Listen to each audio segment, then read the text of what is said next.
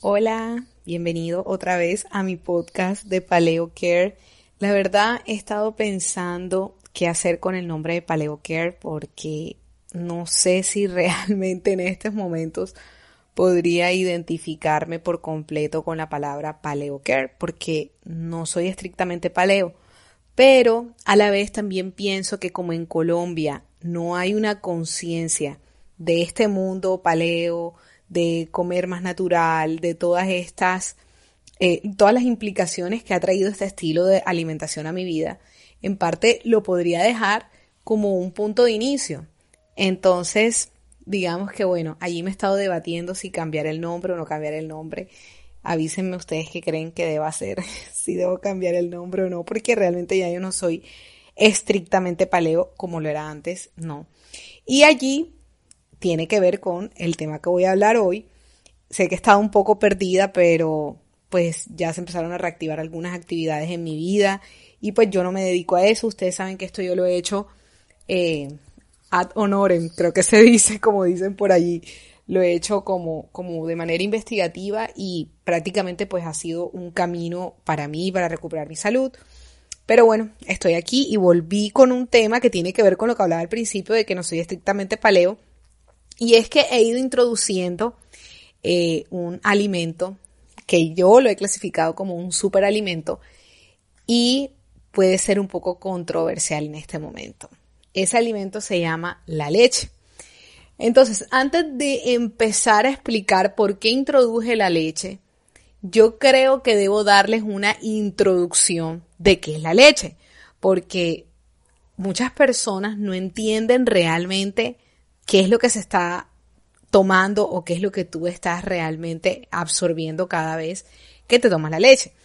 La leche es un líquido blanco que es producido por las glándulas de mamarias de los mamíferos, de la vaca normalmente. Eh, pues también está la búfala, está la goat, no me acuerdo el, el, nombre en español, en fin. Entonces, realmente es eso, eso es la leche. Quiero, eh, puede ser algo básico, pero creo que desde lo básico hay mucho, mucho, mucho, mucho por qué descubrir.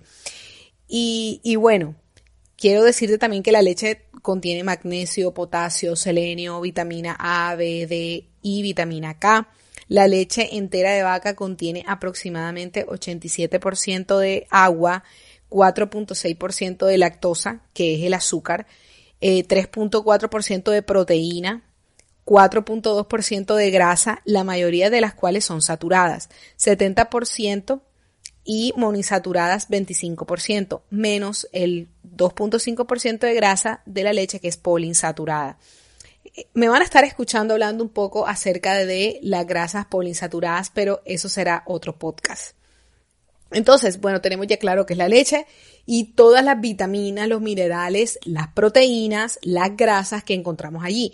Recuerden que hay tres grandes macronutrientes que son carbohidratos, proteínas y grasas. En la leche encontramos dos de estos, encontramos grasas y encontramos proteína. Pero aquí ya empiezo a desarrollar el tema. La leche no es que yo haya introducido leche como que, bueno, ahora voy a ir al supermercado y voy a comprar leche, no. Cuando hablamos de leche y de lácteos, no son iguales. En estos, la calidad realmente sí importa. Entonces, antes de tú ir ahora y pedir en la tienda o pedir en tu supermercado o pedir en cualquier lado un galón de leche o una libra de queso, tienes que entender que la calidad sí importa. Y yo no te estoy mandando a que corras a buscar, eh, a buscar este, este, este, estos lácteos, no. Estoy más bien provocando que tú te intereses un poco en conocer de qué se trata y que me acompañes conmigo en este podcast. Así que lo primero que te digo es que la calidad sí importa. Y creo que aquí nos vamos a detener en cuatro puntos acerca de la leche, porque la leche se ha satanizado mucho, pues muchas personas te dicen, no, tú tienes un problema con la leche. Quita la leche y te vas a, mejorar. Quita la leche y te vas a adelgazar. Quita la leche y se te va a quitar los gases.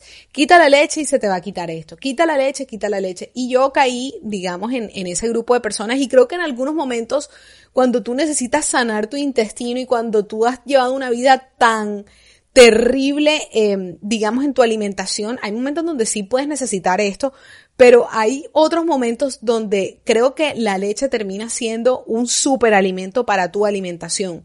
Un, e, estos, estos para mí que son como alimentos top.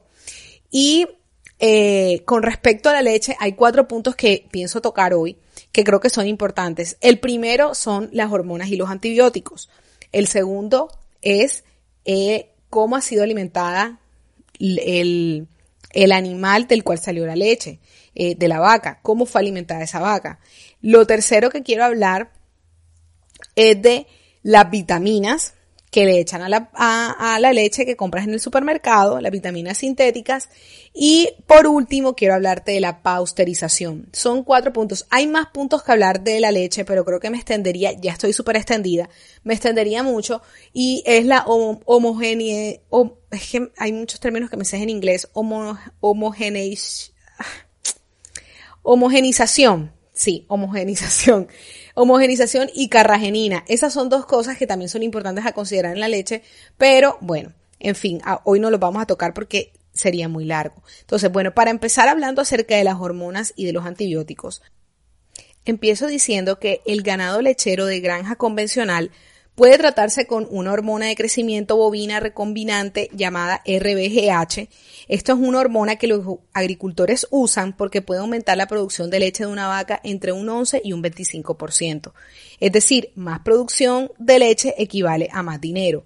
El problema es que la leche tratada con esta hormona ha mostrado niveles elevados de IGF, que es la insulina biodisponible, y se han relacionado con el crecimiento de células cancerosas existentes, un mayor envejecimiento y diabetes en los seres humanos.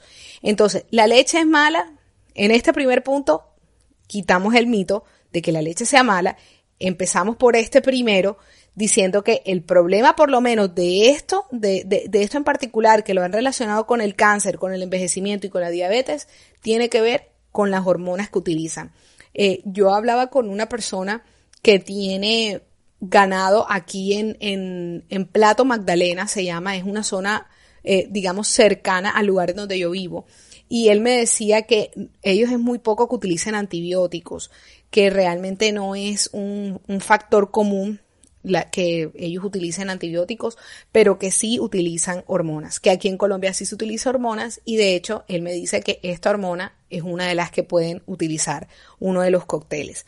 Entonces, ¿la leche es mala? No, la leche es buena, pero la leche mala es la que interviene el humano. Seguimos. Ahora, la segunda cosa importante a mirar acerca de la leche.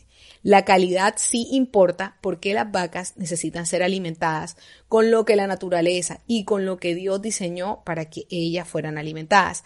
Las vacas están diseñadas para comer pasto, hojas, follaje y no cereales, no maíz, soya, granos y basura, porque mucho ganado de granja convencional ha sido alimentado de todo, desde maíz transgénico, desde soya.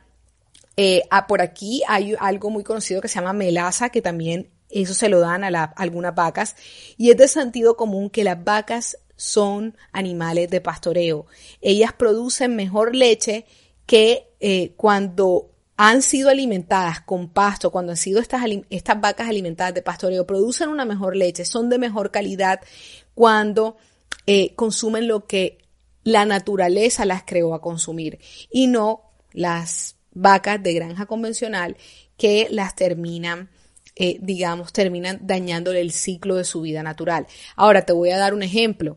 Eh, aquí en Colombia, también hablando un poco con algunos ganaderos, todos han coincidido con algo y es que las vacas, digamos, a su temprana edad, las, sí, muchas de las vacas que hay en Colombia son vacas de pastoreo, son vacas que, que realmente están libres, que les dan solamente pasto, follaje, todo esto. Pero algunos de ellos me han dicho que en las etapas finales de su vida les empiezan a dar eh, otras cosas. Bueno, hay otros ganaderos que sí les dan de todo desde el inicio, pero hay otros que ya después de un momento para, digamos, como que hacerlas engordar o ya cuando ya las van a mandar a sacrificio, las terminan engordando y terminan dándole comida que no hace parte de la alimentación que ellas deberían tener. Entonces, eh, la calidad sí importa, sí importa. De hecho, The Journal of the Science of Food and Agriculture publicó un estudio en 2012 que muestra que los productos lácteos orgánicos producen niveles más altos de proteína y ácido linoleico conjugado, que se llama CLA, niveles adecuados de proteína necesarias para la reparación celular y muscular, la producción de hormonas y enzimas e incluso la producción de sangre. Es decir, el CLA es en realidad, eh, digamos, lo que les hablaba ahorita, del ácido linoleico, siempre me enredo para decir ese nombre. Eh, el CLA es en realidad una grasa trans de origen natural que es mejor conocida por sus propiedades anticancerígenas y antiinflamatorias. Sé que he hablado algunos momentos de las grasas trans, pero quiero darles aquí un paréntesis, es que las grasas trans hidrogenadas relacionadas con la enfermedad coronaria, o sea, con las enfermedades cardiovasculares, se fabrican artificialmente. O sea, ese es otro, otro, otro ítem. Estas de las que yo te hablo, que produce naturalmente, que son de origen natural, eh, como les decía, tiene propiedades anticancerígenas y antiinflamatorias. Entonces, la leche es mala, la leche no es mala. ¿Cuál es el problema? Cuando interviene el humano y le quita el ciclo natural por el cual fue creado. Ok, segundo. Ahora, vamos al tercero. Segundo ítem resuelto. El tercero es que a muchas leches que ven en el supermercado o que ven en algunas partes, las llenan de vitaminas sintéticas, de e, Esto voy a hablarlo en otro podcast en algún momento porque tengo otros por delante, pero es importante hablar de la cantidad de vitaminas que le, que le ponen algunos alimentos que venden en el supermercado, amigo, no te engañes. O sea, no creas que porque tú ahí ves vitamina, de verdad es una vitamina que sea biodisponible para ti y que tú puedas de verdad eh, digamos, procesarla en tu organismo. La mayoría de esas vitaminas son igual de procesadas que los mismos conservantes y preservantes. De hecho, algunas de esas vitaminas son utilizadas como preservantes. Entonces, eh, digamos que las, la leche como tal, la leche no tiene un problema en este punto de las vitaminas como tal si fuera natural. Como ven, el problema es cuando el humano mete la mano. Entonces comencé a darme cuenta de algo sencillo, de que los lácteos no son el problema. ¿Cuál es el problema de esto? La degradación, es decir, el sobreprocesamiento y reducción de la calidad de los lácteos. También creo que uno de los problemas es que los, lácteos se volvieron más un mercado o un, digamos, eh, un negocio eh, digamos, que tiene que rendir cuentas, que tiene que rendir, que tiene que tener un rendimiento antes que un alimento importante para el ser humano.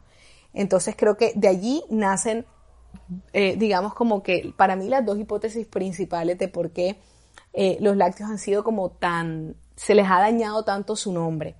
Y bueno, el último, ya para, para terminar, bueno, iba a hablar otra cosa, pero no sé, creo que ya llevo mucho tiempo. lo último que quería hablar es acerca de la pausterización. Hablamos en el primer punto, eh, hablamos acerca de las hormonas y los antibióticos, hablamos en el segundo punto acerca del alimento de pasto, las vacas de libre pastoreo, en el tercero hablamos de las vitaminas que le agregan, que muchas de esas vitaminas realmente no son biodisponibles para nosotros y que no terminamos asimilándolos de la mejor manera. Y la cuarta, para mí, y una de las más importantes, es el proceso de pausterización para que ustedes entiendan un poco, la leche durante mucho tiempo se vendió cruda, es decir, la vaca pues tenía, eh, se ordeñaba en la mañana, la gente la tomaba la, leche como si nada y eh, nuestros ancestros la consumían de esa manera. Después de muchos años, digamos como en la época de los 90, a final de la época de los 90, Em, empezaron a haber muchas discusiones acerca de si se debía tomar la leche de esa manera o si se debía hacer algo porque eh, se estaban creando algunos problemas de salubridad en algunos, en algunos países, como que, como la salmonela, algunas bacterias que se veían eh, involucradas en la cadena alimenticia cuando se, se, se, digamos, se ordeñaba una vaca y cuando llegaba directo al consumidor. Entonces, aquí crean el proceso que se llama pausterización. En ese proceso llevan la leche a unas temperaturas y a unas condiciones donde son eliminados, pues digamos, todos estos estas bacterias o todas estas, eh, sí, todas estas bacterias que podrían hacerle daño al ser humano. Y lo que no sabía, o tal vez yo empecé a descubrir en este momento, es que también en el proceso de pasteurización se elimina una proteína, una enzima muy importante de la lactosa que se llama la lactasa. La lactosa y la lactasa son dos enzimas, eh, digamos, son dos, dos enzimas que al entrar a tu organismo y las dos llegan a tu organismo al mismo tiempo, una equilibra a la otra, porque la lactosa es un poco proinflamatoria mientras la lactasa es desinflamatoria. Las dos se equilibran. Por eso la leche cruda, la leche no pasteurizada es mucho más fácil de digerir porque tienes las dos enzimas en una. Pero ojo, yo no te estoy mandando a comer leche cruda, porque yo también entiendo el problema de salubridad por el cual el ser humano tomó la decisión de inventar el proceso de pasteurización. Entonces, aquí eh, viene un tema y es que nosotros estamos en un país Colombia, por ejemplo, y si estás en un país de Latinoamérica, aquí es muy complicado tú encontrar una leche cruda que haya tenido un buen proceso de salubridad. Y hay una ley que exige y que existe en Colombia que dice que ningún, ninguna empresa tiene, digamos, eh, o sea, puede venderle al consumidor, puede llegarle al cliente final con una leche cruda. Por eso todas las leches que tú ves en el supermercado y todos los quesos dicen pasteurizados. A menos que vengan importados o sea algo así. Pero realmente aquí no se puede. En Estados Unidos también existe esta ley en algunos estados. Porque como saben, Estados Unidos es un estado federal. Entonces en algunos estados está prohibido vender la leche cruda. Prohibido. Pero allá sí dejan vender el queso. Pero como hoy no es el caso del queso, que también he tenido algunos descubrimientos, pero Hoy no es su turno, pero allá sí dejan vender el queso, porque el queso después de un tiempo de maduración, las bacterias dejan de existir, dejan de estar en este alimento y es apto para el consumo humano, incluso si no ha sido pasteurizado, no tiene ningún problema. Ese es el caso del parmigiano reggiano, que es un queso original de Italia, del norte de Italia, que no es pasteurizado, que tiene aproximadamente dos meses o creo que más de días de maduración y durante ese tiempo, eh, digamos, el queso ya llega a, llega a un punto en que el producto es fácil de consumirlo. Adicional que tiene muchísimos beneficios. Es un queso increíble, increíble todos los beneficios que tiene. Adicional que es probiótico, eh, ayuda con la flora intestinal, con las bacterias buenas. En fin, es un queso muy bueno. Después lo hablaremos. Entonces, ¿qué pasa? Realmente la leche es mala, la pasteurización es mala, hay que comer leche cruda. Yo tengo que decirte algo y es que yo no lo sé. No tengo la respuesta porque estoy en un apuro, porque vivo en Colombia. Si yo estuviera en Estados Unidos y estuviera en una ciudad como, no sé, Tulsa, Oklahoma, Houston, Texas, o algo así donde tú normalmente puedes encontrar en un supermercado una leche cruda con altos protocolos de salubridad, aprobada por la FDA, aprobada para ser vendida, con todos los certificados, yo digo, USDA orgánico, o sea, tiene todos los certificados. Yo digo, vamos a comer leche y les, les mando de una, les mando de una todas las referencias para que vayan y lo compren. Les mando las marcas y absolutamente todo. Pero como eso no existe en este país, también está prohibido, yo no puedo ser irresponsable y decirles, vayan a una finca, extraigan la leche y tómensela, aunque hay mucha gente que lo hace, aún hoy. Y es, digamos que hay más eh, yo, leí unos estudios del Ministerio de Agricultura y Ganadería que decía que eh, más o menos la proporción de personas que toman leche cruda con la que toman leche pasteurizada, o sea, no es una proporción tan, tan desbalanceada en este país. Hay mucho comercio de leche cruda, pero yo no puedo ser irresponsable y decirte eso porque después llega a pasarte algo con una bacteria y la culpable soy yo, así que no lo haré. Pero entonces, vuelvo al punto, la leche es mala, la leche no es mala, el problema ha sido que no hemos creado una industria y una demanda a esa industria para que la gente pueda entender cosas más allá de lo que supuestamente está bien, que realmente no está bien. O sea, todo el mundo piensa que la pasteurización está bien, pero ¿qué tal si empezamos a hacer una conciencia y una demanda de esta leche cruda y empezamos a explicarte qué trata esta leche cruda? Oigan, así comían nuestros abuelos. Esa es la realidad. Así, así era como, como tomaban su leche nuestros abuelos. Así era como lo tomaban nuestros ancestros. Pero la pasteurización dañó absolutamente todo esto. Ok, entonces, ¿de dónde viene la intolerancia a la lactosa? De este mismo problema, porque cuando la leche llega a tu organismo, viene solo con lactosa.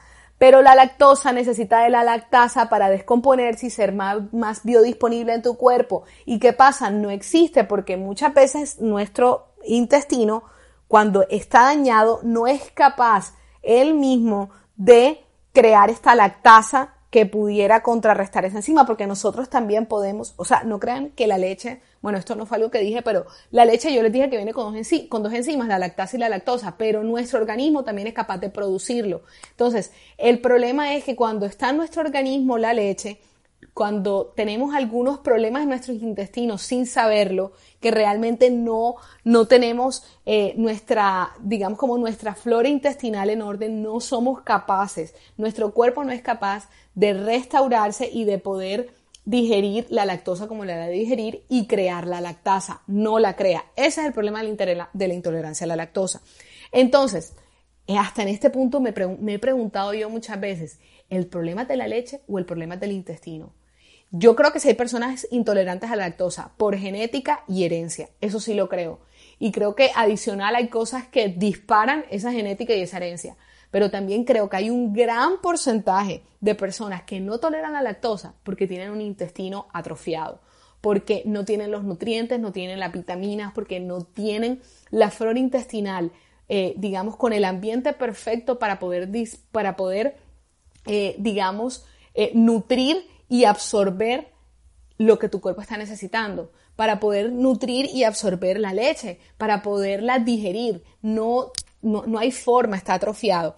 Entonces, por ahí hay un libro que creo que, que es el título de este podcast que se llama La culpa es de la vaca. yo no me leí el libro, pero creo que más o menos sé de lo que trata y me lo han dicho. Y, creo que es más fácil ponerle la culpa a la vaca que ponernos la culpa a nosotros mismos. De ver, no, no la culpa poniéndote culpa, no, pero como poder saber, oye, si yo no estoy digiriendo la lactosa, ¿será que el problema fue la vaca o el problema fui yo? Y cuando le ponemos la culpa a la vaca, preguntémonos, ¿la culpa es de la vaca o la culpa es de las personas que malcrían a las vacas? Las personas que no hacen un buen uso, no, no recurren a la manera natural de poder eh, nosotros obtener un alimento tan importante y tan bueno para nuestras vidas. Entonces, eh, en ese punto quiero darles otro, otra, bueno, ya me he durado demasiado, otra, otra, otra cuña aquí, eh, digamos, ya para lo último, por ejemplo, el queso que venden aquí en muchas partes de la zona costera de Colombia, que se llama queso costeño, ese queso no es pasteurizado. Y la mayoría de personas que son intolerantes a la lactosa o la mayoría de personas que no le cae bien la leche, sí lo digieren bien. Así que allí les dejo esa cuña. Nos vemos, un besito, bye bye, nos vemos en un próximo capítulo.